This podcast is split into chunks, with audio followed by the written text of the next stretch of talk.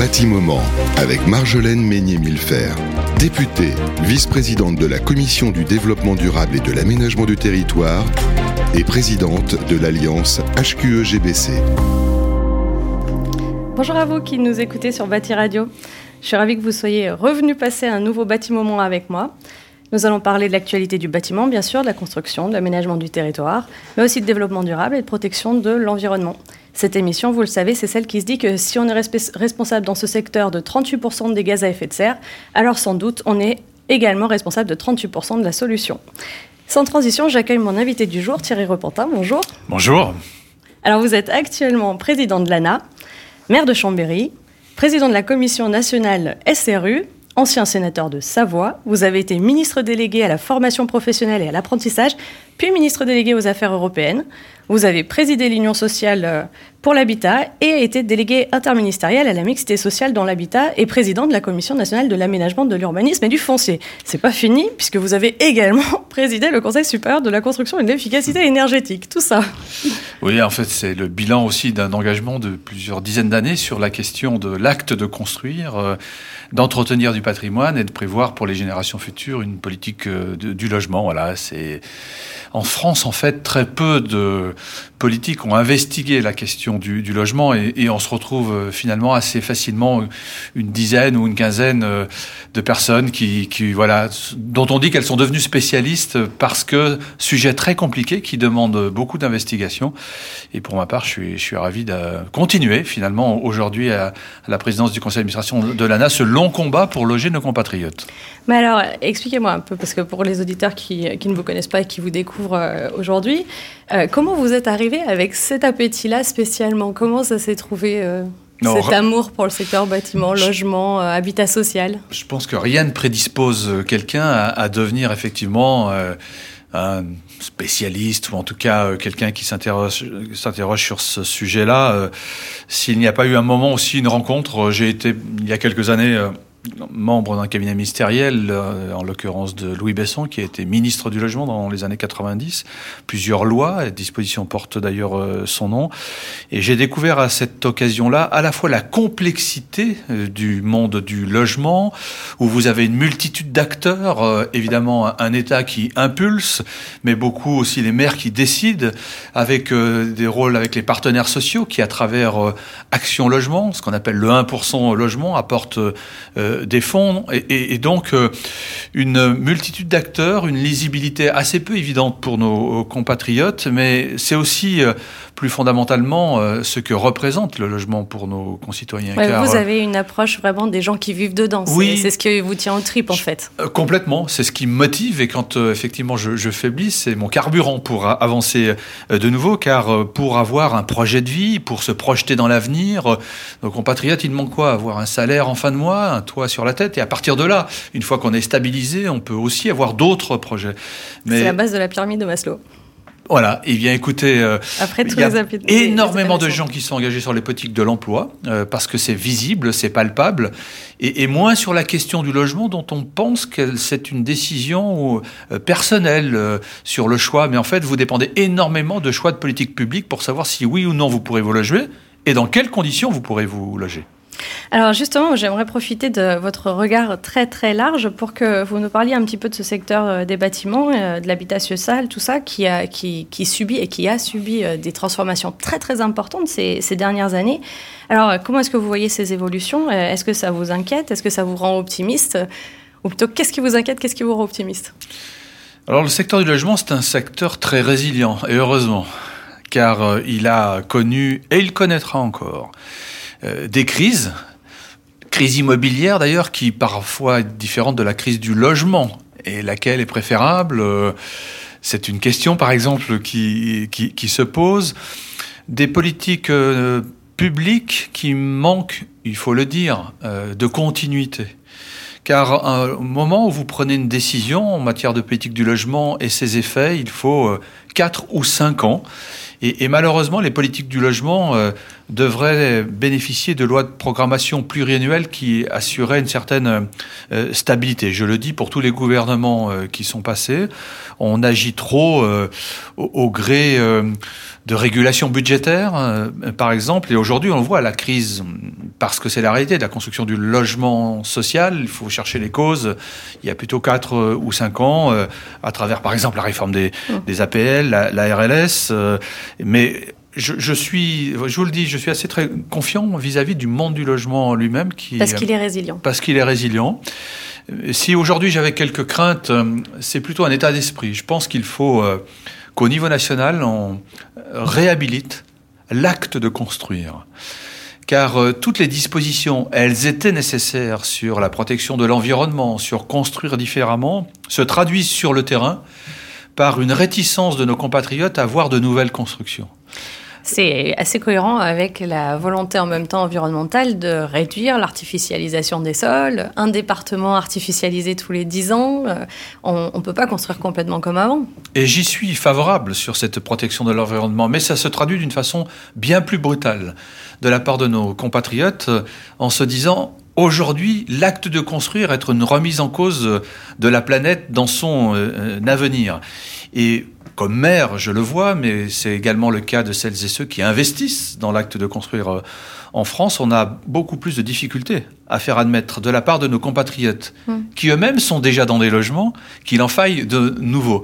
Et, je le dis, il faut euh, dire au niveau national qu'on a quand même besoin de construire si on veut pouvoir faire de la place à celles et ceux qui demandent à, avoir euh, un logement. Et aujourd'hui, vous abattez par exemple un arbre pour faire euh, un bâtiment, euh, en fait, vous n'abattez pas un arbre, vous remettez en cause un îlot de fraîcheur. Mmh, mmh. Et, dans la, difficulté de construire, certes différemment, vous avez aujourd'hui cette résistance bien plus marquée de, la société. Donc je pense qu'il faut qu'on porte tous ce message de dire il faut sans doute construire différemment, mais laisser penser qu'on construit moins mettra au bord du chemin des gens qui ne pourront pas trouver un, logement. En fait, c'est un peu une, une logique de, de sortir d'un tout constructif dans lequel on a été peut-être de manière euh, inconsidérée euh, auparavant à un blocage d'aujourd'hui. On a l'impression que plus rien n'est possible et qu'on aurait, on irait figer le territoire dans une vision euh, telle qu'il est aujourd'hui. Mmh. C'est-à-dire, si vous êtes développé, tant mieux. Si vous n'êtes pas développé, tant pis pour vous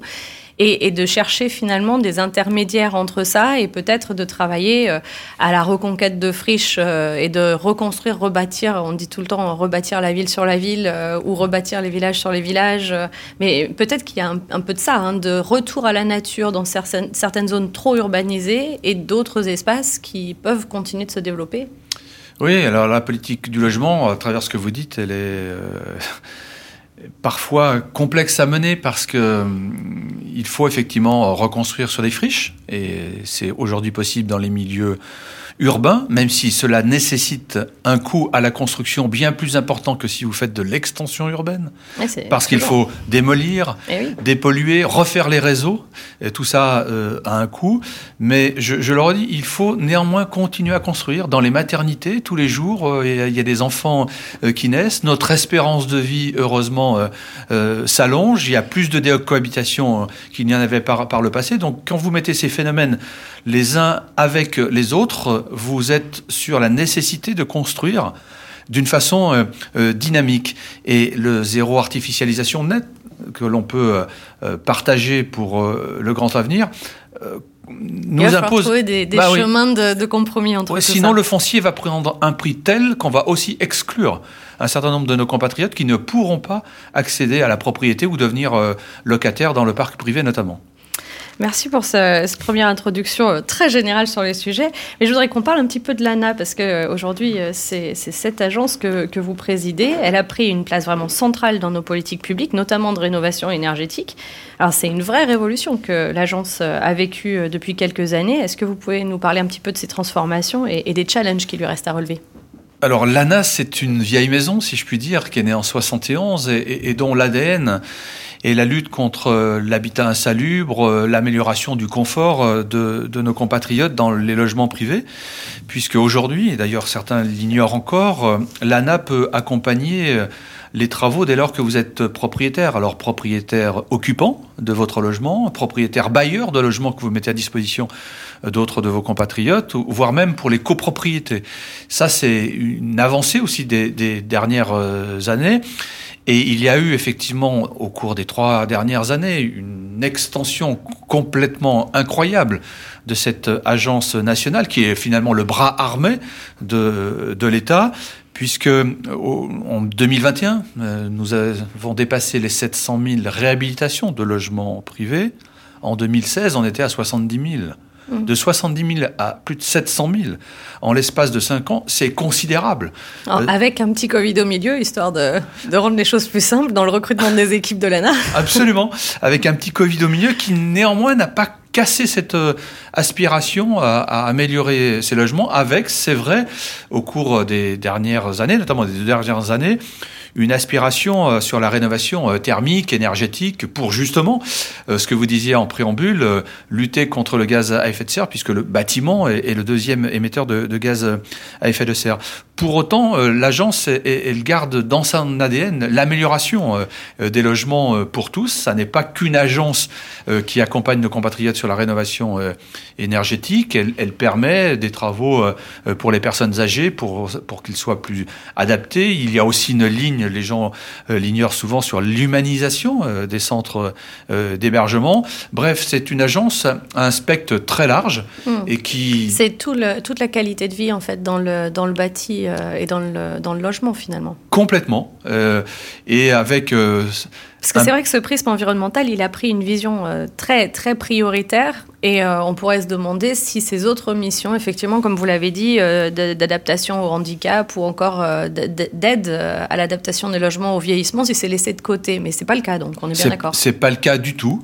nous continuons effectivement à apporter, pour des personnes âgées qui ont besoin d'apporter de, la mobilité dans leur logement, un accompagnement considérable. Je crois qu'en 2022, c'est pas loin de 20, plus de 20 000 logements sur l'autonomie euh, qui ont été aidés par euh, euh, l'ANA. Et puis hier, j'étais par exemple sur une visite sur je le dis, un, centre d'hébergement qui va bénéficier de 2 500 000 euros de travaux, dont plus de 50% apportés par, par l'ANA.